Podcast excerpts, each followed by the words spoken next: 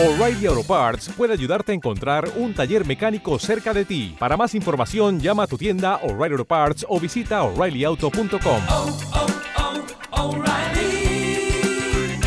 oh, Parts. Este podcast forma parte de Evox Originals. Disfruta de este avance.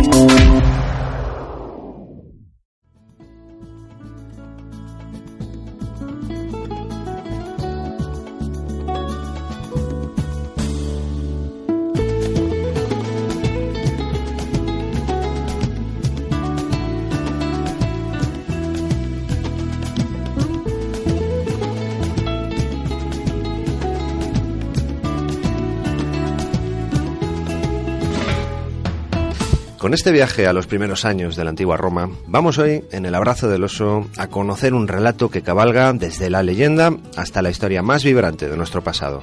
Un viaje que comienza con el relato de héroes legendarios en la bruma mítica del nacimiento de una ciudad y una civilización que marcaron para siempre, desde siete colinas de la península italiana, los caminos de la historia del hombre en todo el planeta. Un viaje que continuará con el trazo firme de la historia conocida, con otros héroes, hombres de su tiempo, que forjaron los cimientos de una civilización llamada a dominar el mundo conocido. Así que hoy conoceremos, junto a Francisco José García y Fernando Moreno, a Rómulo y Remo, amamantando de una loba. Conoceremos el conflicto de los primeros romanos contra los etruscos. Conoceremos a los primeros reyes históricos de Roma hasta llegar a la República y a la compleja sociedad romana que tanto ha influido en nuestros usos y costumbres actuales. Viviremos las guerras púnicas contra Cartago y los Barca, al increíble Cayo Mario, el tercer fundador de Roma, y su cara a cara con el temible Sila. Y llegaremos hasta las puertas del Imperio Romano con la historia del líder romano cuya huella ha calado más hondo en nuestra memoria, la de Cayo Julio César. Bienvenidos a la historia, bienvenidos a El Abrazo del Oso.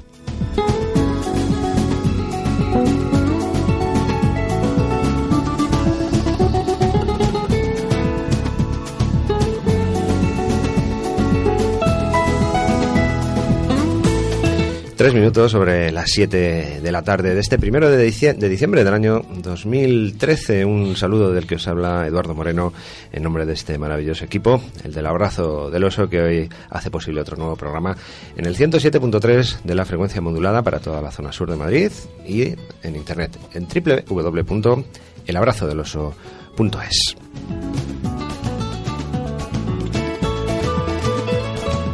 Comenzamos estas eh, dos horas de radio llenas de historia, viajando hasta la antigua Roma, pues muy bien acompañaditos, con Ángel González en la técnica. Muy buenas tardes, compañero.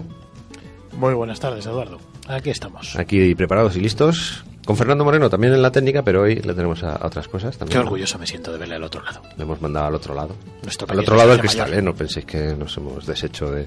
Buenas tardes, Fernando. Hola, muy buenas tardes. Mira, hasta, hasta se le oye mejor, tiene una voz ahí como de locutor cuando dice, venga, voy a trabajar. Voy a trabajar de locutor. No, es que no pensemos que los técnicos no hacen nada, vale, sí, hacen lo suyo también. Ana Muñoz de la realización, que es la que saca las castañas del fuego, dice hola con la mano y Hola. y con la boca también, como debe ser, con la voz, esa voz preciosa. Y nuestro querido compañero Francisco José García en la redacción también. Muy buenas tardes. Hola, hola a todos. Hoy dispuestos a hacer otro gran programa de historia, de divulgación, de cultura, que seguro que, que va a traer a muchísima gente. Sí, sobre todo a bucear un poquito en, en- en los conocimientos actuales que tenemos sobre la, la antigua Roma para que todos nuestros oyentes se interesen y empiecen a profundizar mucho más a fondo ¿no? que lo que puede traer un programa de divulgación. Claro que sí. Pues vamos a deciros los datos necesarios para hacer uso de este programa, de estas dos horas de radio en Onda Merlín, el abrazo del oso y luego pues nos subimos al balcón de la historia. Si queréis contactar con nosotros, tenemos los medios habituales a, a tu alcance, ¿no? Nos lo dice nuestra voz en off. Nuestro correo electrónico, correo arroba elabrazodeloso.es. Todo esto en nuestra web, tenéis esta información y otras muchas en www.elabrazodeloso.es. Pues nada, estamos aquí preparados eh, con los trastos listos, nuestros libros. Tenemos aquí unos cuantos libros romanos. Bueno, sí, eh, romanos. No sé si tenían libros los romanos. Tú eres el experto. Muchos, de muchos, sí, tenían ¿no? muchos libros. No quiere decir que era- si no eran de este formato. rollo, pero rollo, tenían en rollo. muchos. Eran un rollo, vamos. Los- de hecho, ya sabemos, todos los estudiantes de, de- para abogado lo saben que era un rollo, porque todo el tema de- del derecho romano es tremendo. Pues muchos libros, muchos cables y muchos trastos que nos llevamos a, a la parte alta de nuestra mansión, la mansión del abrazo del oso, donde está nuestro balcón de la historia. Pues nada, pasa tú adelante, Fernando, hoy haces los honores. Y yo cargo con los rollos de libros, si queréis. Tú cargas con el rollo y Fernando pues se lleva un busto, un busto de Julio César. Joder, pesa un poco. Lo, lo hicieron guapo este. ¿eh? Era. El, el busto no sé si representa la realidad. A ver, Eh, él era muy- muy habilidoso, voy, eh. que voy abriendo. Un hombre gallardo sí debía ser, ¿verdad? Bastante gallardo. No sabemos si ha puesto, pero gallardo seguro que sí. ¿no? A lo mejor me ayudaba con esta puerta que está cada día más dura. Madre mía. Venga, va, vamos allá. Uy, uy, va. Uy, Madre mía, esto no me lo esperaba yo, espera. Pa- Pasar pero con cuidado porque aquí hay mucho ruido y mucho ambiente. A- Adelante, Uf, uf, Francisco. uf, Pasa tú primero. Tú que llevas uy, uy, un... una de esas célebres batallas romanas que vamos a hablar un poquito. Tú que llevas de escudo normalmente, pasa primero. Sí, sí, pero el escudo ya está muy desgastado y no sé yo si va a valer contra toda una legión romana. Anda, mira, si Fernando lleva cota de mallas, no, no lo había dicho. Buf, no veas lo que pesa esto. Llevo todo el rato con ella puesta. ¿Cuánto pesa? Tú lo sabes. Pues depende del rango, pero entre 15 y 18 kilos. ¿Y las Qué que barbaridad. usáis también en la representación? También. Por eso lo digo, lo, lo sé. Lo sabe, lo sabe. Perfectamente. Hace poquito hicimos, hace unos meses hicimos un programa sobre los cántabros, eh, las guerras cántabras. Eh, vinieron por aquí los amigos de, de la Asociación Hispania Romana, también nos lo contaban ¿no? en esas representaciones. Y Fernando, como miembro también de, de estas representaciones en Numancia, en este caso, pues lo saben, lo saben lo que es llevar estos trastos. Que tengo que no solo era eso, luego además todo lo Claro. que tenían que llevar. La de- impedimenta. Lo que llamaban la impedimenta, efectivamente. la Porque era un que- impedimento. Exactamente, por eso existe esa palabra ahora en castellano, ¿verdad? Impedimento, y viene de ahí, ¿no? Porque la impedimenta, pues era, claro, Claro pues lo que hoy diríamos un impedimento, ¿verdad? Para moverse mejor, efectivamente. pero para las batallas era bastante necesaria y bueno pues de hecho se demostró porque llegó a ser el gran ejército de, imbatible de su época ¿no? Eso es, eso es. Bueno, hay que decir para nuestros oyentes que la impedimenta era como se llamaba al, al bagaje, al, al, al- al- al equipaje que llevaba un soldado, ¿no? El, digamos, el reglamentario, pues esa era la impedimenta. Eran las cosas reglamentarias que tenía que portar el soldado para, para la guerra, ¿no? muy bien pues antes de nada queridos amigos tenemos que ir al principio al inicio al comienzo al nacimiento de la mítica ciudad de Roma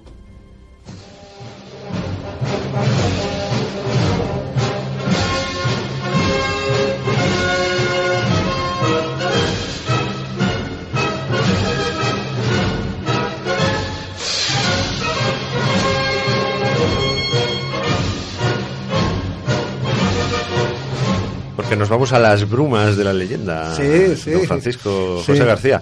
Al inicio de Roma, bueno, pues todos tenemos un poco la, la imagen de una loba amamantando a dos- a dos niños, ¿no? Claro, ese es el relato mítico y aunque luego vamos a comentar un poco cuál puede ser el verdadero origen de Roma, pero sí que es verdad que el- el- lo que nos ha llegado es ese relato mítico que ya los romanos eh, tenían y lo tenían por cierto, o por lo menos hacían creer que lo tenían por cierto, ¿verdad?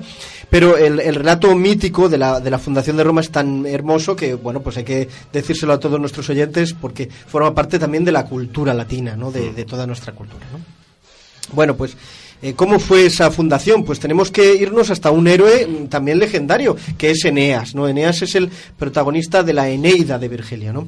Eh, la Eneida de Virgilio, para que nuestros oyentes que, que no lo sepan, pues, eh, entiendan un poco lo que queremos decir, era un libro, pues, clásico de la línea, del estilo de los grandes clásicos griegos, como podría ser la Odisea o la Ilíada, ¿no? Que a lo mejor a muchos les suenan más, pues la Eneida era un libro también de aventuras épicas de un héroe que se llamaba Eneas. Bueno, pues este héroe es un troyano y cuando eh, los griegos saquean Troya, él tiene que huir y en esa huida él funda una ciudad en el Lacio. Él llega a la zona del Lacio, esa es una región de Italia donde está, donde está Roma y por eso eh, esta zona se llaman latinos, por el Lacio, ¿no? Sí.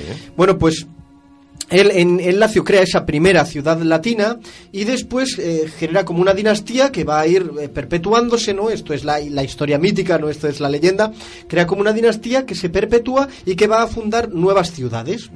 Todo eso así hasta que llegue a dos eh, descendientes suyos, que además eran hermanos, que eran eh, Numitor y Amulio. Estos dos van a disputar por el trono del, del Lacio y Amulio eh, echa a su hermano. Echa a su hermano y no solo eso, sino que además mata a todos sus hijos, excepto una sobrina.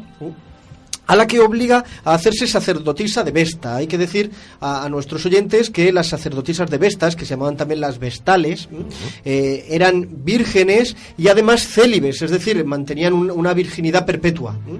Claro, eh, pues ese era el propósito de este, este malvado Amulio, ¿verdad? Claro, que no tuviera que descendencia. no pudiera tener tipo. descendencia. Entonces le perdonó la vida a Cameces. Pero he aquí que un día esta, esta virgen vestal, esta sacerdotisa, se duerme y el propio dios Marte abusa de ella y la embaraza. Bueno, Amulio, enterado de esto, espera hasta el parto y cuando sucede el parto, que fue de gemelos, coge a los niños, los deja en una balsa en el río y eh, para que se pierdan en el mar y, y mueran. Pero mm, quiere la suerte o la fortuna o los dioses que lleguen a la costa y aquí una loba los amamante. Por eso la loba capitolina es el emblema de Roma y lo será siempre, por esa razón. Porque esta loba amamanta a los dos eh, bebés. Y los dos bebés son, ni más ni menos. Rómulo y Remo, ¿verdad? Los dos célebres Rómulo y Remo eh, que están pues en el inicio, ¿no? de lo que de lo que sería Roma y ahora vamos a ver por qué. Bueno, estos Rómulo y Remo cuando crecen, pues se vengan de Amulio, vuelven a eh, poner en el trono a su pariente, pero ellos fundan su propio reino también y para eso pues escogen la zona de las de las eh, siete colinas, ¿no? Bueno, que los romanos llamarán de las siete colinas, luego lo vamos a especificar un poco, pero cogen esa zona de las siete colinas, hay que decir también a nuestros oyentes que no lo sepan que Roma está rodeada por varias colinas, ¿no? Es un valle rodeado de colinas. Bueno, pues estas son las célebres siete colinas, ¿no? Del, del mito también y aquí es donde eh, Rómulo y Remo dan eh, crean una ciudad y deciden ponerle nombre. Y para ponerle nombre hacen como una extraña competición un poco mm, ingenua diríamos hoy en día no un poco absurda no que es el que vea más pájaros el que vea pasar más pájaros ese le pone el nombre a la ciudad. Bueno pues quiso la suerte que ganara Rómulo vio más pájaros y entonces por eso la ciudad se llama Roma y no Rema verdad que sería el, el- el otro caso verdad pues se llama Roma por eso por Rómulo no O Rémula, o algo por este. efectivamente, vete a saber cómo le habrían puesto, pero Rómulo le puso Roma, y este es el origen de la ciudad de Roma. Y ¿Quién aquí que, claro, la ciudad tienen que protegerle, para eso hay que amurallarla. Entonces hacen unas murallas alrededor de la ciudad, pero eh, y, y hacen un juramento, juran que el que viole esas murallas será muerto inmediatamente. Bueno, pues hay que decir que Remo, que estaba el hombre un poco dolido por el tema de que su hermano le había ganado esa extraña competición, ¿no? Un poco absurda, pues eh, dice que los muros son muy débiles y, e intenta probarlo, ¿no? Y para probarlo, pues les da unas patadas y tira uno de los, uno de los muros, ¿no? Tenía razón. La patada tenía razón, ¿verdad? Pero esa razón le cuesta cara porque Rómulo tiene que cumplir el juramento que han hecho y siguiendo ese juramento mata a su hermano, ¿no? Porque recordamos que había jurado que todo el que violara esas murallas debía ser muerto. Pues el hermano lo hizo un poco de juego, pero él mata a su hermano, ¿no? Muy bien. Y así es como se funda la ciudad de, de Roma. Pero he aquí que, claro, tenemos a Rómulo, ya sin hermano, ¿verdad? Y Rómulo ve que él tiene muchas, muchos colonos, pero muy pocas colonas, ¿verdad? Y entonces para poblar la ciudad, pues ve que tiene un gran problema, ¿no? Entonces, ¿cómo lo resuelve este, este Rómulo, ¿no? El problema de poblar la ciudad. Bueno, pues hace una fiesta y a esta fiesta invita a, a otra tribu que había eh, cercana, que eran los sabinos o quirites, ¿no? Bueno, pues aprovechando esta fiesta, ¿no? De, de los sabinos que se lo debían de pasar muy bien, pues llegan los hombres romanos y raptan a las mujeres. Y este es el famoso rapto de las sabinas, que, que aparece en muchísimas obras, ¿verdad? De arte, literarias, incluso en la televisión, en el cine, pues ese es el célebre rapto de las sabinas, ¿no? Esto que hizo Rómulo, raptó a las mujeres de los sabinos para poder poblar Roma, para tener más mujeres, ¿no? Bueno, lógicamente esto desencadena una guerra atroz contra los sabinos porque lógicamente no les sentó bien, ¿no? Y además que fue un poco a traición, hay que decirlo, aunque fueran los romanos, ¿no? Entonces esto desata esa guerra y las, eh, la guerra se, bueno, se extiende un cierto tiempo, pero las sabinas eh, pues eh, piensan, claro, Y, y dicen, claro, es que si, si ganan los sabinos y matan a los romanos, nos quedamos viudas. Y si ganan los romanos y matan a los sabinos, nos quedamos huérfanas, ¿verdad? Entonces ella dice, siempre vamos a perder.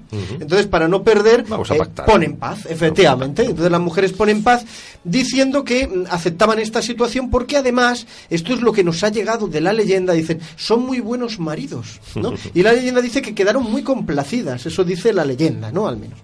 Entonces, según ellas manifiestan, pues quedan muy complacidas. Es que eran latinos, eh, latinos, latinos, exactamente, eso explica mucho, ¿verdad? Eran machitos latinos y ellas quedan muy satisfechas, muy contentas, aceptan la situación y ponen paz. O sea que ya tenemos hermanados, Eh, a, tenemos a los, hermanados. a los romanos y, y a, los sabinos, sabinos, ¿verdad? Pero sí que tenían un enemigo. ¿verdad? Claro, claro, porque siempre cuando se da una alianza, ¿verdad? Como esta, este hermanamiento de los sabinos con los romanos, ¿verdad? Siempre nos hace sospechar que, pues eso, cuando hay una alianza, ¿quién es el enemigo, ¿verdad? Porque siempre cuando hay un aliados es que hay un enemigo, ¿no? Sí, Pues seguramente la alianza era de, por otro tipo de razones menos Pues, legendarias. se- seguramente, ¿verdad? Porque el, el enemigo de ambos, que sí que es histórico, esto no es legendario, esto sí es histórico, el, el hecho de que los romanos y los sabinos estuvieran aliados y que tuvieran este enemigo eran los etruscos. Y esto sí que es histórico, es cierto, ¿no? Los etruscos eh, fueron enemigos de, de esta alianza sabina-romana, ¿no? Bueno, los etruscos, hay que decir un poco porque sí que son están muy en el origen, ¿no? de Roma y además muy en el misterio, ¿no? En esa bruma que tú decías de la historia, ¿verdad? Eh, los etruscos eran una cultura muy avanzada, muy avanzada y además se habían extendido ya mucho. Dominaban la zona de la Toscana, que es otra región de Italia, pero eh, como decimos estaban ya muy extendidos y de hecho se hallaban en guerra contra los griegos, porque los griegos eran un pueblo muy expansionista. ¿m? Entonces estaban en guerra contra los griegos y en estas guerras se habían aliado con Cartago, con los cartagineses.